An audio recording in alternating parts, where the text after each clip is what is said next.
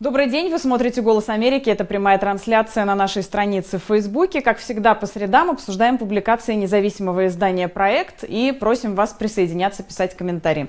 Сегодня мы будем говорить о российской медицине. Журналист издания «Проект» Юлия Пухтина провела большое исследование, посвященное тому, как работают медики в регионах, э, какую они получают зарплату, какая у них нагрузка, куда идут работать выпускники медицинских вузов в России и каковы шансы у жителей бедных российских регионов победить э, смертельную болезнь по сравнению э, с теми, кто живет в регионах побогаче. Сейчас Юлия с нами на прямой связи. Юлия, здравствуйте. Здравствуйте, Ксения. А, но главное, как я понимаю, что вы выяснили, это вот эта зависимость между обеспеченностью региона и тем, как в нем лечат людей. То есть, грубо говоря, в бедном регионе лучше не болеть, так? Да, да, в бедном регионе лучше не болеть.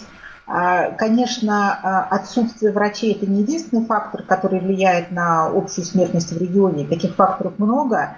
Это и бедность населения, это и отсутствие современного оборудования, технологий в больницах, и, может быть, не очень высокая квалификация врачей наряду с их отсутствием. Но все это вместе дает а, картину, когда человек на каждом этапе своего заболевания – получает э, меньшую медицинскую помощь, чем это происходило в других регионах, или происходят какие-то задержки с диагностикой, с операциями и так далее и в итоге он получает меньше и хуже помощь, чем мог бы получить, если медицина была более развита в регионе. Но связано это еще и с тем, что вот вы начинаете, собственно, с этого публикацию, с тем, что врачи э, бегут из государственных клиник, государственных учреждений в частные, а частные, даже если они есть в бедном регионе, жители просто ну, часто не могут позволить себе лечиться платно. Да, да, конечно. Здесь много факторов. Во-первых, э, многие заболевания тяжелые, э, очень трудно за свои деньги вылечить даже человеку обеспеченному. Лечение рака в России обойдется в несколько миллионов рублей.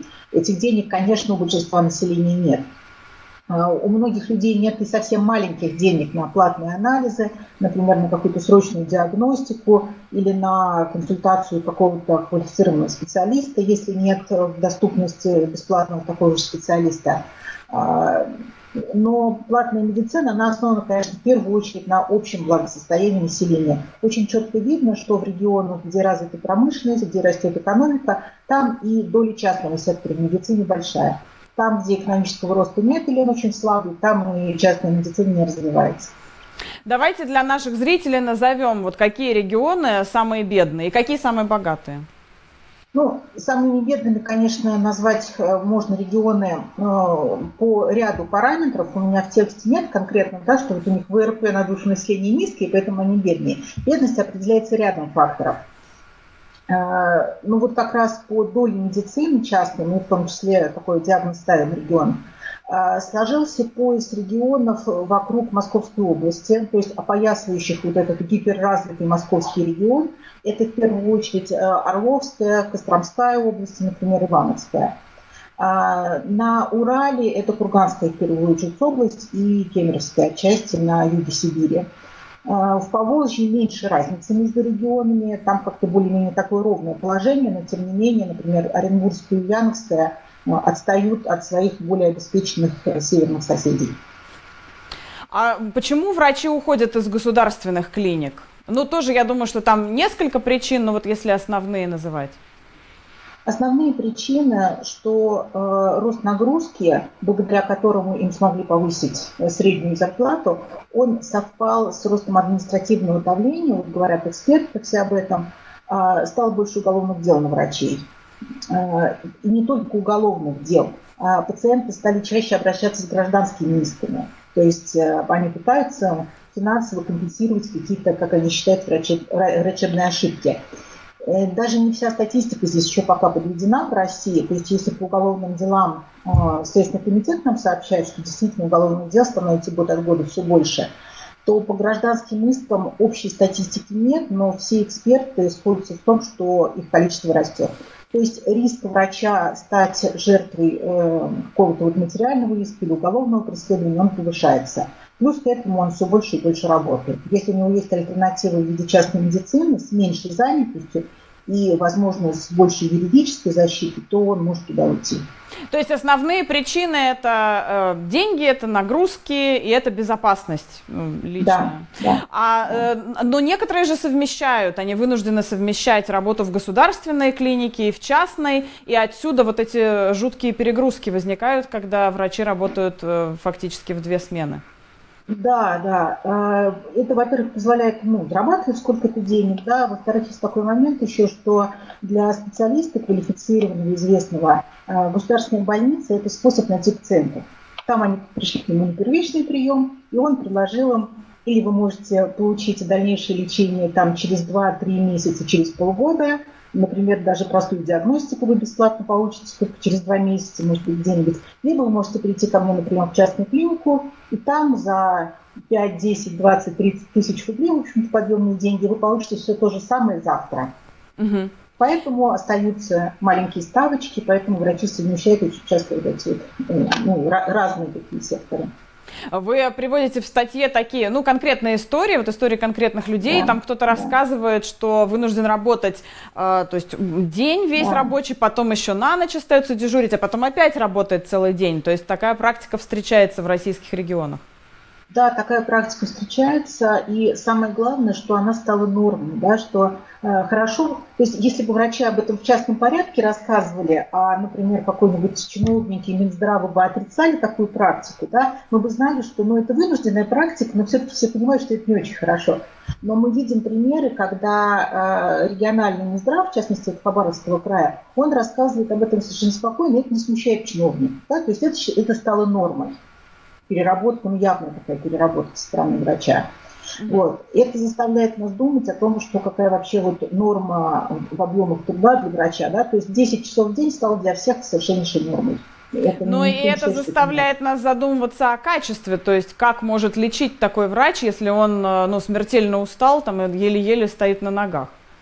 Да, вот это очень сложный вопрос. Если честно, вот я когда писала этот текст, я, я мои коллеги обращались ну, по многим врачам а, с просьбой оценить, вот что происходит, когда врач перегружен. Да? Вообще это тема, о которой не любят говорить ни сами врачи, ни чиновники, конечно, да? вот, потому что это ставит под вопрос вообще всю практику организации медицинской помощи. Но какие-то случаи происходят, да, то заснул врач там на рабочем месте, то там еще что-то такое.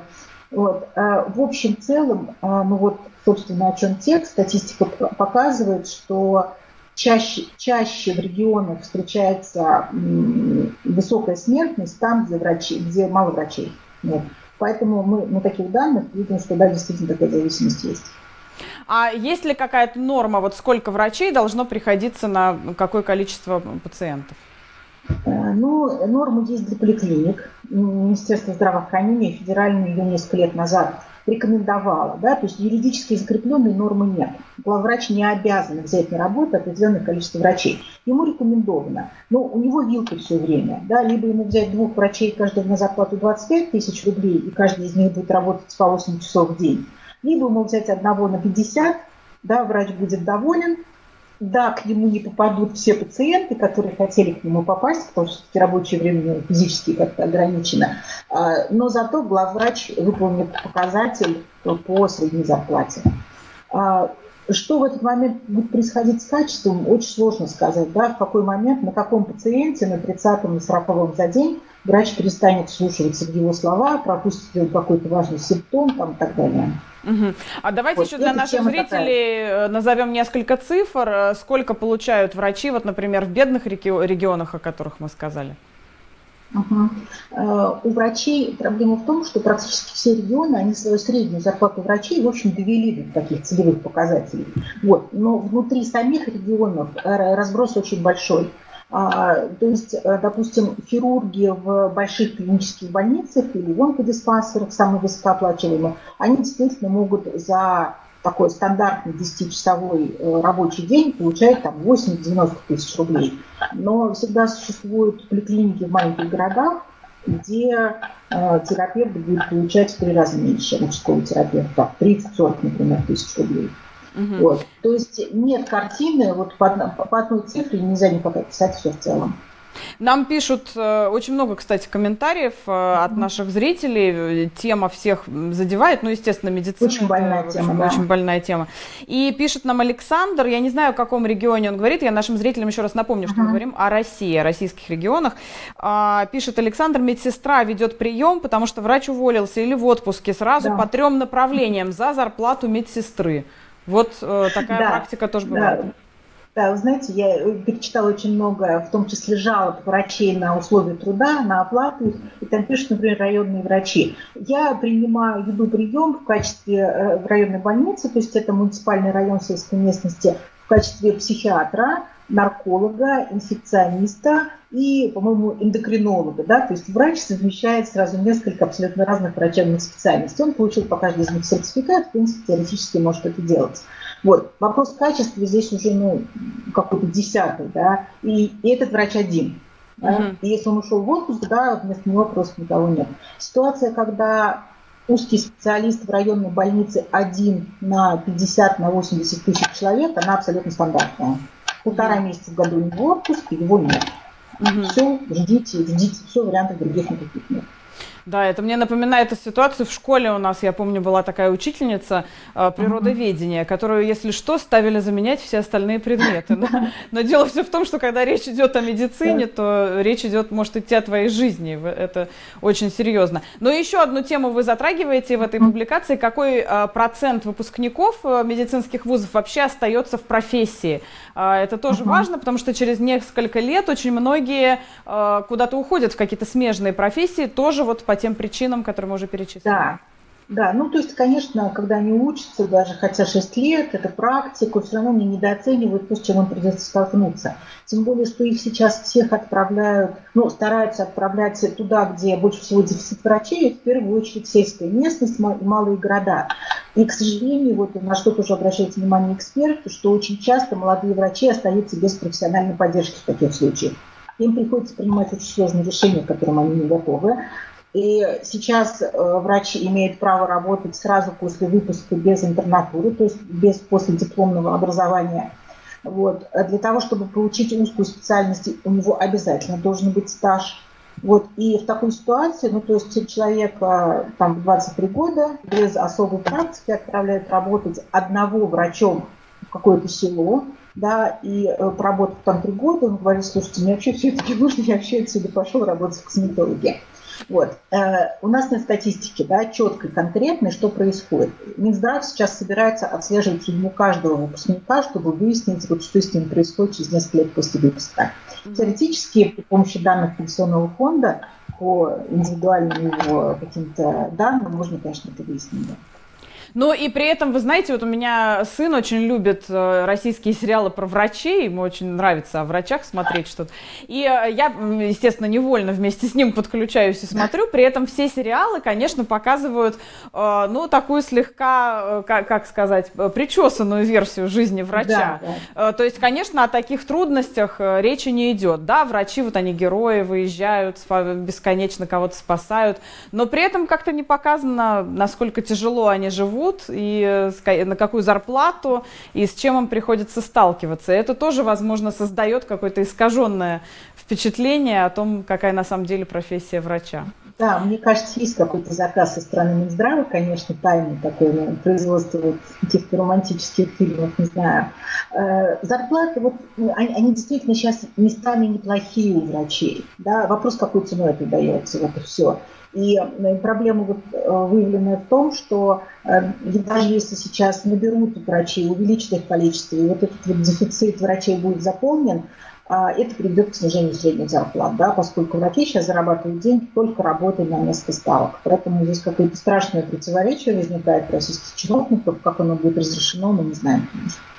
Спасибо большое. Я напомню, что с нами на прямой связи была Юлия Апухтина, журналист проекта, автор исследования о том, как работают э, врачи в России. Я напомню, что мы обсуждаем каждую среду публикации медиаресурса проект. И под этим видео, как всегда, публикуем э, ссылку на статью. Статья называется «Четвертая стадия». Это исследование о том, как э, в России перестали лечить бедных. Вы все данные, которые Юлия упомянула, можете прочитать более подробно, увидеть все, всю информацию информацию, все выкладки, которые были сделаны.